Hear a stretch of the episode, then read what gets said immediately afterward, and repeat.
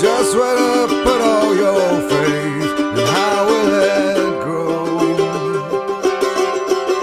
Gonna rise up, burning black holes and dark memories.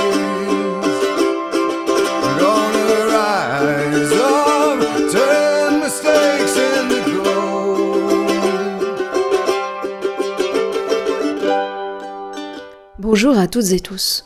Notre quotidien est un merveilleux terrain d'expérimentation, de croissance spirituelle, si nous décidons de le vivre et non plus de le subir. Chaque jour, être plus concentré, plus maître de soi, plus ouvert. Le Raja Yoga nous propose une très belle méthode. Comment calmer le tumulte du mental, les tempêtes émotionnelles, les crispations relationnelles. Vivekananda nous le dit en atteignant un état de méditation profonde.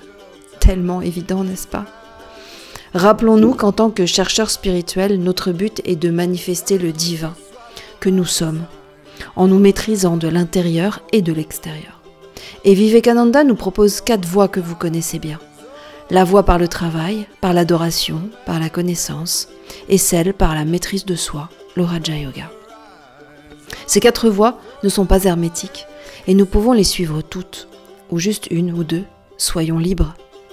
L'essentiel est de rejoindre l'océan par le moyen propre à chacun, avec sa nature. Le Raja Yoga donc. La voie de la maîtrise de soi par la concentration, dharana, et la méditation, dhyana. Rien ne nous est imposé, seule l'expérimentation fait foi. À quoi bon parler de quelque chose que nous n'avons pas vécu au profond de nous? Le monde serait un peu plus silencieux si nous arrivions ne serait-ce qu'à appliquer cela, n'est-ce pas? Attelons-nous donc à vivre des expériences, à développer des perceptions, et nous serons sur le chemin du yoga.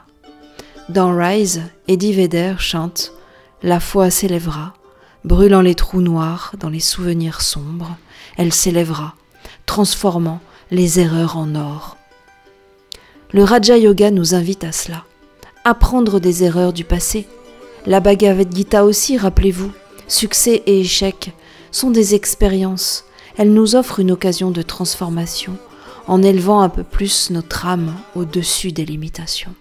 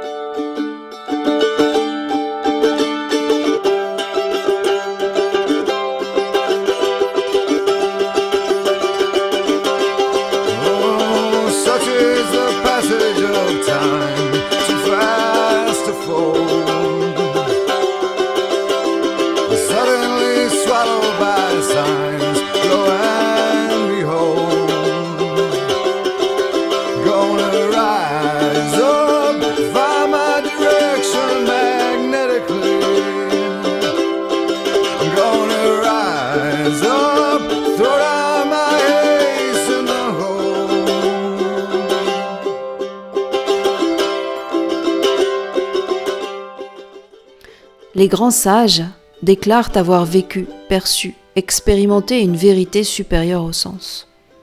Ils ne nous la jettent pas à la figure, ils nous donnent la méthode et à nous de pratiquer. En un sens, il n'y a pas plus simple, non La première étape de cette méthode, c'est d'observer. Observer ce qui se déroule en nous. D'observer ceci sous-entend déjà de ne pas se croire l'acteur de l'action. L'instrument employé pour cette observation est l'esprit, bien sûr. Nous savons, comme l'esprit est fort pour observer, commenter, critiquer l'extérieur. Ouais. Retournons donc cette puissance d'observation vers l'intérieur et voyons. Concentrons les rayons sur un point et ce point sera éclairé très précisément. Comme le souligne Vivekananda, c'est une tâche très ardue. Écoutons. Il nous dit Tournez l'esprit, pour ainsi dire, vers l'intérieur, l'empêcher de se diriger vers l'extérieur, concentrer ensuite tout son pouvoir et le projeter sur l'esprit lui-même pour qu'il apprenne à connaître sa propre nature est un travail très ardu. C'est pourtant le seul et unique moyen de trouver une voie scientifique d'approche à cette étude.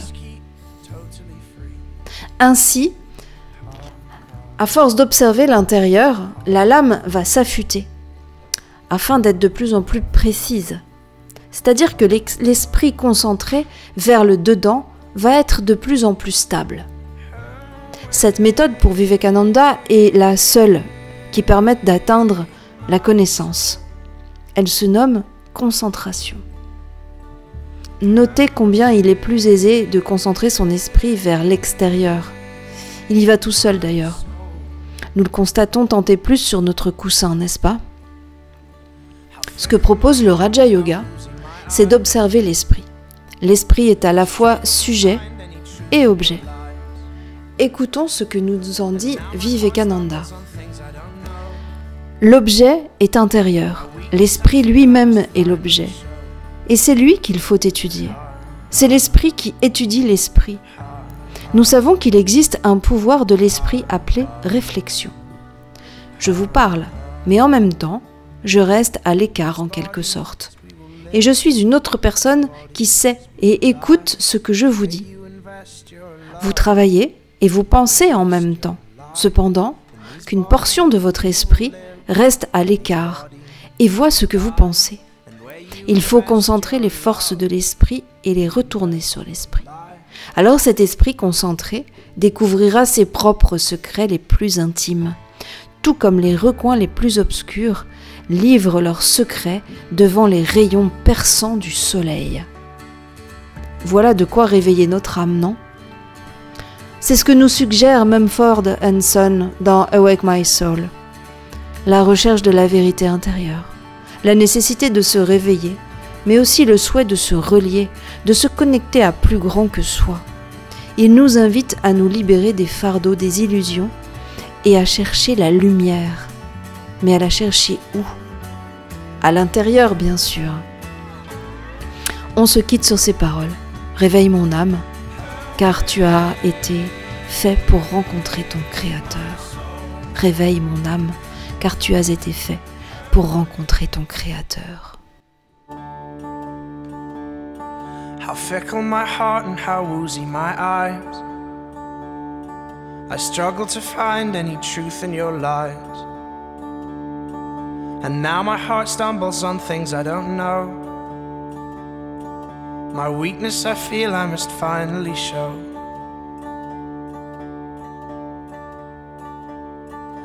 Lend me your hand and we'll conquer them all. But lend me your heart and I'll just let you fall. Lend me your eyes, I can change what you see. But your soul you must keep totally free. Ha,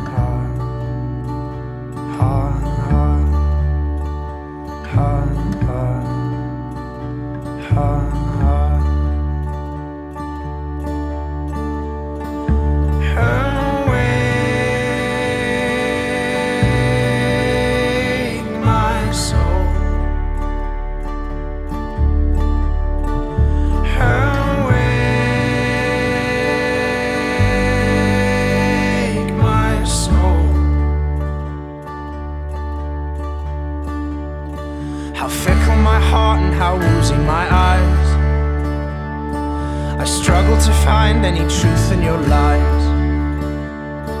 And now my heart stumbles on things I don't know. My weakness I feel I must finally show. Ha, ha, ha, ha, ha, ha, ha, ha. In these bodies we will live, in these bodies we will die. Where you invest your love, you invest your life. In these bodies we will live, in these bodies we will die.